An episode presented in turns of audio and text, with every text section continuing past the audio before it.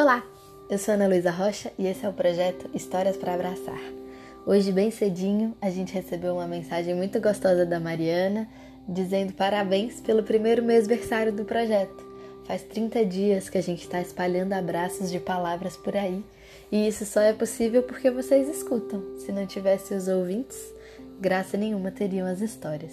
Obrigada, Mariana, pelos parabéns, por ouvir as histórias, por espalhar os abraços que você recebe em São Paulo e mandar abraço para Sorocaba, abraço para o Rio de Janeiro, para onde mais o seu coração te pede para encaminhar cada uma das histórias. Aproveito para agradecer aqui também alguns ouvintes. Eu fico feliz com todos, mas queria agradecer especialmente a quem é muito participativo e sempre me dá mais um motivo para continuar gravando as histórias, mesmo nos dias mais difíceis. Um beijo grande para Yasmin e a Fabiana que escutam a gente lá de Vitória e sempre mandam alguma notícia do que elas acharam de cada história e de como está sendo acompanhar o projeto. Um beijo muito especial também para a tia Carmen, que ouve as histórias em Governador Valadares e sempre me dá notícia do que, que cada história faz ela lembrar o que que faz a memória descobrir e se encantar.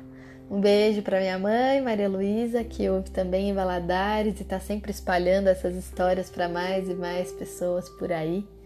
Um beijo enorme para minha irmã Lívia, que eu não sei quanto tempo está tendo para ouvir história nas rotinas de hospital, mas que está aí trabalhando enquanto muitos de nós podem ficar em casa e que foi uma grande apoiadora para esse projeto nascer.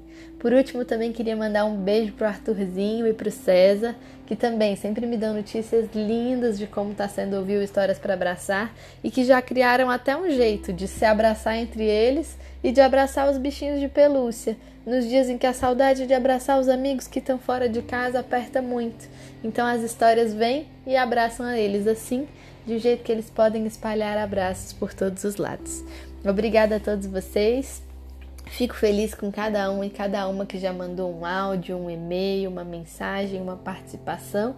Não daria para citar todo mundo aqui, mas sintam-se representados por esses que me mandam mensagens quase todos os dias e que eu achei que era importante agradecer assim, mais de pertinho. Mas fico feliz com cada mensagem, com cada escuta, com cada play que vocês apertam, mesmo que eu não fique sabendo que vocês estão ouvindo. Quem quiser me contar, eu vou gostar muito de saber. Eu tô lá no historiasdanalu@gmail.com. Mas agora, vamos para a história? Hoje a gente vai conhecer o Tiwa, que é um menino que descobriu a pedra espelho. O conto é das Antilhas, e quem contou a história para o mundo pela primeira vez foi o Sérgio Billet com o Jobi Bernabé.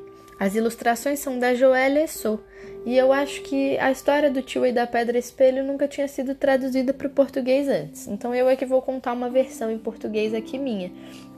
Originalmente a história do tio foi contada em francês. E era assim: há muito tempo atrás, numa terra distante, num grande país, viviam lado a lado dois povos que se detestavam, os Senuki e os Sakinu. Os Senuki tinham a pele azul e os Sakinu tinham a pele rosa. O ódio deles vinha de um tempo muito antigo em que os chefes Sakinu tinham atacado, roubado as terras Senuki. Esses últimos, os Senuki, tinham sido marcados na sua carne, na sua dignidade, no seu corpo. Depois de, dessa época, os dois povos tinham encontrado um jeito de fazer a paz, mas os rancores não tinham se apagado. As crianças sendo que Sakinu, porém, não ligavam muito para essas diferenças. Elas continuavam brincando juntas e tinham um sonho de paz e de fraternidade que brilhava nos seus olhares. Esse sonho brilhava mais ainda nos olhos de Tiwa, um pequeno órfão Senuki. O garotinho tinha sido criado pela sua avó, a Mami Kalina, e já já a gente vai falar um pouquinho dela. O Tiwa era um menino de espírito muito vivo, que a sua diferença dele para os outros era que ele tinha nascido careca, como muita gente nasce, mas ele continuou careca por todo o tempo. Quando ele nasceu, alguém tinha feito uma previsão do seu destino. Não sei bem se era um vidente um mágico, um sábio, mas foi alguém que disse que ele ia ter um destino fora do comum. E uma fada muito bonita se achegou perto do seu berço e cantou uma canção que falava sobre fronteiras, sobre barreiras, sobre a gente precisar parar de se julgar pelas bandeiras, pelas cores. Um dia ele estava se banhando no rio. Dia ele adora parar depois da escola. Ele vinha depois da escola tomar banho no rio e brincar um pouco ali.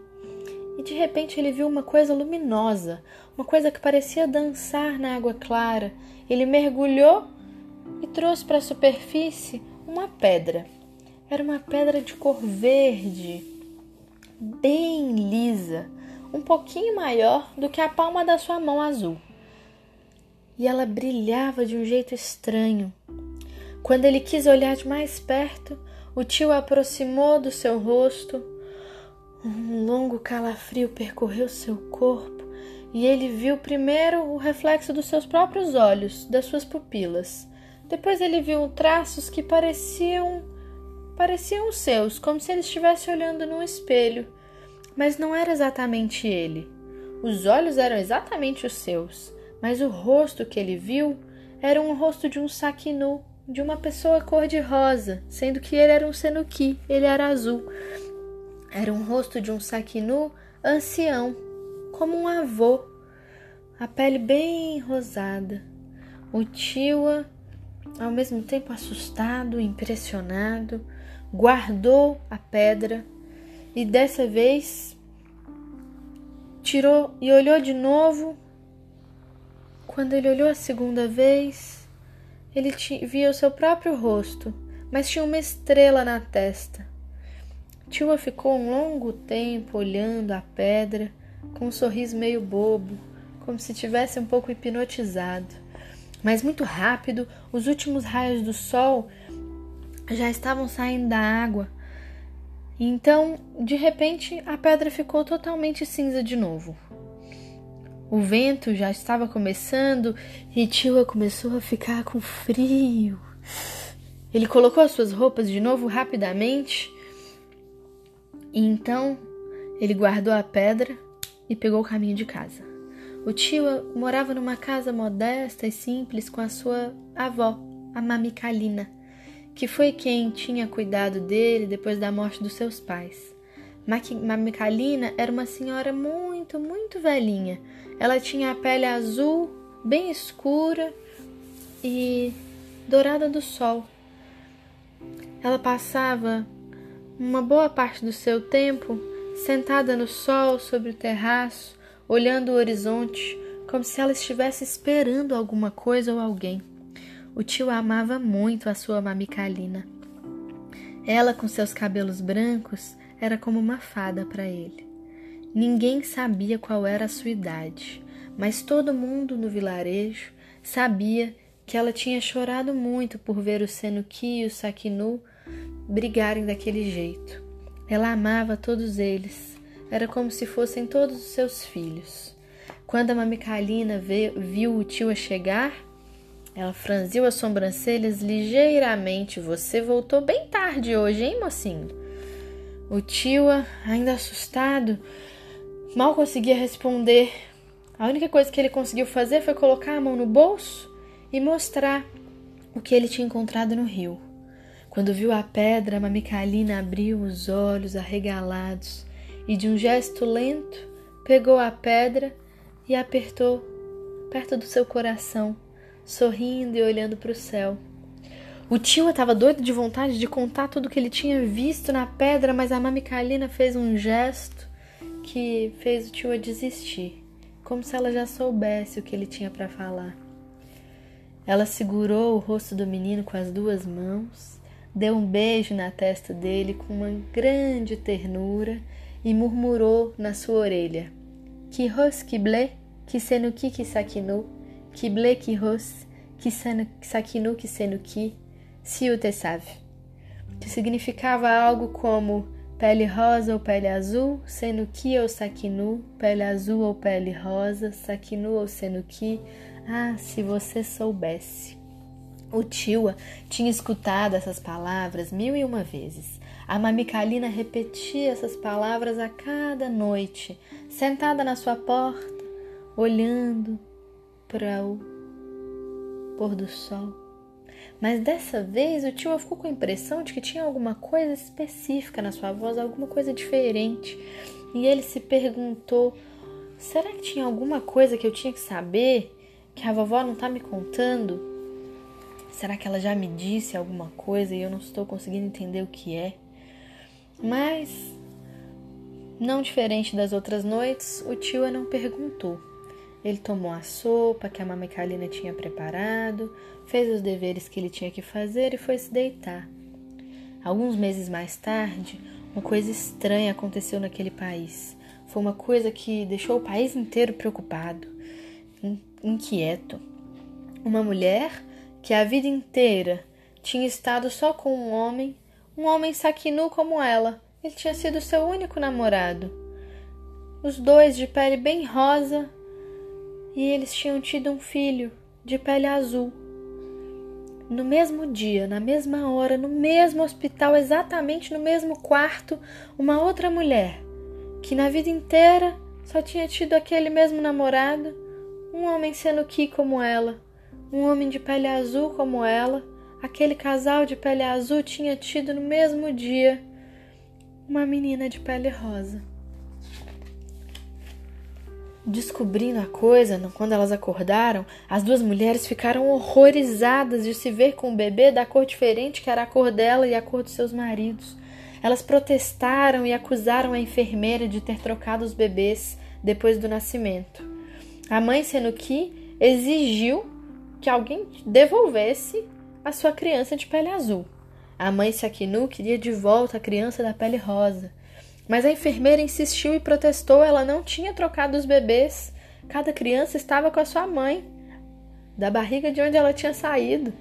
Era naquele peito que ela estava mamando, naquela mãe que a tinha colocado no mundo. As mulheres estavam muito irritadas e a enfermeira foi contar para o seu diretor o que aconteceu e ele ficou muito embaraçado, sem saber o que fazer. Então, eles pensaram até em simplesmente trocar as crianças, já que era o que as duas mães queriam, mas a consciência não deixava. Seria alguma coisa esquisita trocar os bebês assim, se ela sabia de onde exatamente tinha saído cada um deles. Não fazia sentido trocar as crianças.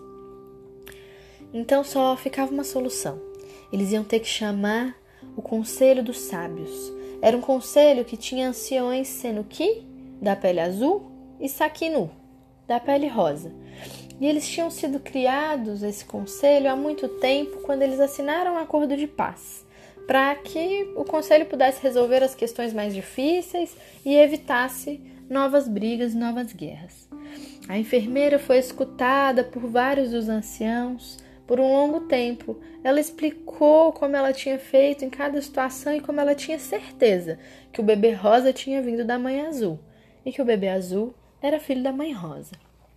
As mães também foram escutadas, os bebês foram examinados em cada dobrinha, mas os sábios ficaram sem saber o que fazer entre uma evidência e uma semelhança. A evidência é que um bebê de pele azul só pode ser filho de uma mulher Senuki, que também é de pele azul, e um bebê de pele rosa só pode ser filho de uma mulher Sakinu, que é uma mulher de pele rosa. Mas ao mesmo tempo, como explicar essa semelhança que o bebê de pele rosa tinha com a mãe Senuki, que é a da pele azul? Como explicar o tanto que o bebê azul era parecido com a mamãe Sakinu, a cara dela, a mamãe Rosa. Eles não sabiam o que fazer, não conseguiam muito entender. Então o conselho, pela primeira vez em muitos anos, foi incapaz de decidir o que fazer. Então sugeriram chamar a Mamicalina, que, embora fosse Senuki, tinha um grande respeito nos dois povos. Ela vai nos esclarecer do seu saber e da sua grande memória. Então mandaram um mensageiro para o vilarejo onde morava a Mamicalina. Ele ainda estava longe, no caminho, quando ela avisou o Tiwa que ele tinha que ir para o rio encher uma garrafinha de água e então ele tinha que vir rapidamente colocar a sua roupa de festa e preparar para uma viagem. Quando o tio voltou, o mensageiro tinha chegado e Mamicalina estava pronta, fechando portas e janelas. Na cidade onde estava acontecendo a confusão, Mamicalina foi recebida com grande respeito e primeiro foi dormir num albergue uma noite. E no dia seguinte, aí sim, descansada, uma carruagem veio ao seu encontro e a Mamicalina foi junto com o para o Palácio da Justiça. O Conselho dos Sábios, disposto num grande meio círculo perfeito, as duas mães de pé, perto de um totem, segurando os bebês nos seus braços. A mãe azul com o bebê azul, a mãe rosa com o bebê rosa, como se eles não tivessem nascido trocados. Fizeram entrar a Mamicalina, que entrou junto com seu menino Tiwa. E depois de os cumprimentos e do momento de celebração, Mamicalina tirou num profundo silêncio a pedra espelho do seu bolso, do seu vestido de cerimônia. Era aquela pedra que o tio tinha encontrado no lago. O tio então pegou a sua garrafinha de água e jogou numa bacia algumas gotas daquela água mágica do rio e colocou a pedra dentro da bacia para que ela se molhasse daquela água. A pedra que era cinza de repente mudou de cor e ficou verde e bem lisa como da primeira vez. Mamicalina indica para ele com o olhar a mulher Senuki, a mulher da pele azul, e murmura de uma voz límpida: Potrepil se la vérité, potrefaz se fidi l'espoir. La vérité capote l'espoir. Que era algo sobre a imagem verdadeira aparecer e a imagem da esperança aparecer. Umas palavras meio mágicas, com a, aquela voz forte. A Mamicalina acrescentou umas outras palavras como se fossem umas palavras mágicas mesmo que viverá verá, que verá sorá, que sorá dirá. O tio chegou perto da mulher Senuki e do bebê de pele azul, que estava no colo dela, apertada nos seus braços, e mostrou a pedra, colocou na frente do rosto da criança, mas a imagem refletida era a imagem da outra mulher, a mulher Sakinu de pele rosa. Um grande murmúrio surgiu na sala. O tio, com a mesma pedra, se aproximou da mulher Sakinu, que era cor-de-rosa e segurava o bebê de pele rosa, apertado forte contra o seu peito.